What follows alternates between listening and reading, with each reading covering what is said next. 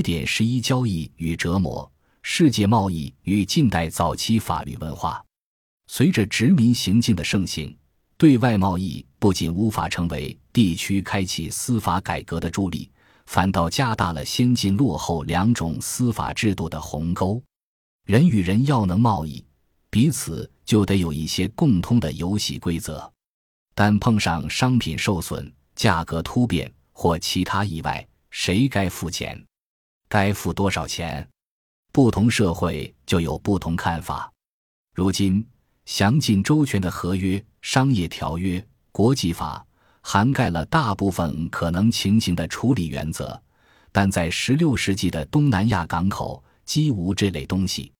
由于印度、欧洲，特别是中国，对东南亚香料的需求暴增，可用来购买香料的白银增加，东南亚全境的贸易大为蓬勃。商业法迅即应运而生，但如此的商业法未必合乎你的期望。在东南亚大部分港口，贸易商按民族出身编入不同商会，每个商会有个会长，会长负有排难解纷、维持秩序之责。因此，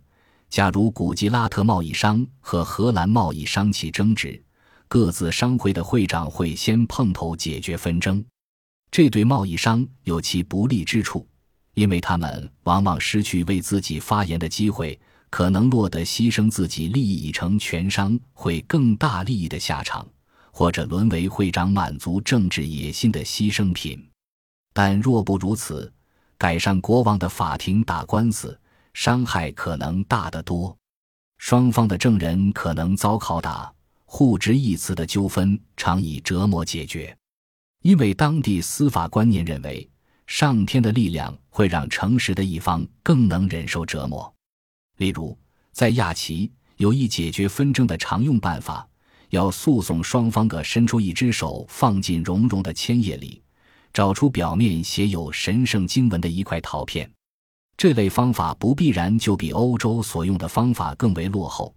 毕竟当时的欧洲正是以火刑伺候女巫的时代。严刑拷打逼供，在欧洲许多地方司空见惯。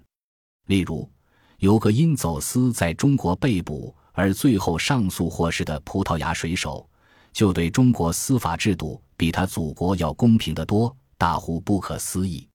叫他特别印象深刻的是，中国法庭让诉讼一方反诘问已为对方提供证词的证人，以及每个人可以把手放在自己信仰的圣书上发誓，但是。流通多种语言而不得不包容宗教差异的贸易中心，更特别凸显了依赖发誓、折磨、靠超自然力查明真相这些做法的不合时宜。由于东南亚有许多各自为政、相互竞争的港口，且每个港口渴望吸引贸易商以他们为货物集散地，借以获取收入。十六。十七世纪的贸易繁荣，因而大大鼓励了他们采取新的司法制度。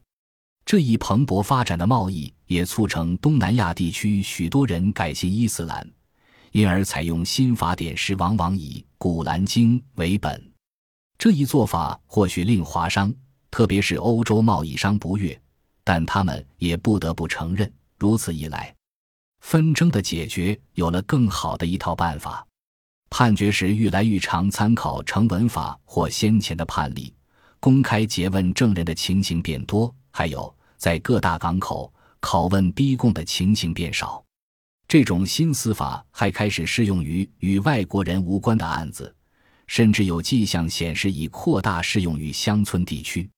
但到十八世纪时，走在进步之路的司法突然掉头，严刑拷打再度愈来愈普遍于许多城市。愈来愈常听到人抱怨法纪荡然和种族间暴力相向，何以知之？贸易模式依旧是这一改变的中心因素。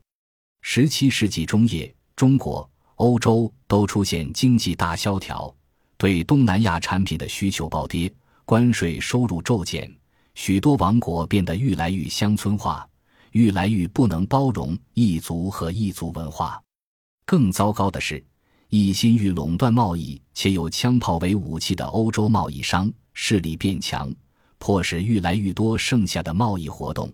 由他们的船只揽下，在他们筑有防御工事的城里进行。东南亚其他港口，或因为遭欧洲枪炮的直接摧毁，或因为没有营收而随之衰落。这些城市变得较不受统治者看重，这些城市所曾具体实现的那种较世俗化、较包容的生活方式，也遭到同样命运。讽刺的是，在当地国王成为傀儡，欧洲贸易公司才是幕后真正掌权者的地方。这情形往往最为糟糕。在这种地方，欧洲贸易公司为了尽可能压低行政管理成本。往往试图根据当地习俗来统治，因为他们认为那是最易施行的法律。对当地习俗的情有独钟，往往促成他们把看来最古老的习俗一律重新启用，且竭力贬低他们称为外来东西因而不可靠的叫晚进、叫先进、叫城市作风的做法。随着殖民行径的盛行。对外贸易不再是这整个地区开启司法改革的助力，反倒加大了先进落后两种司法制度的鸿沟。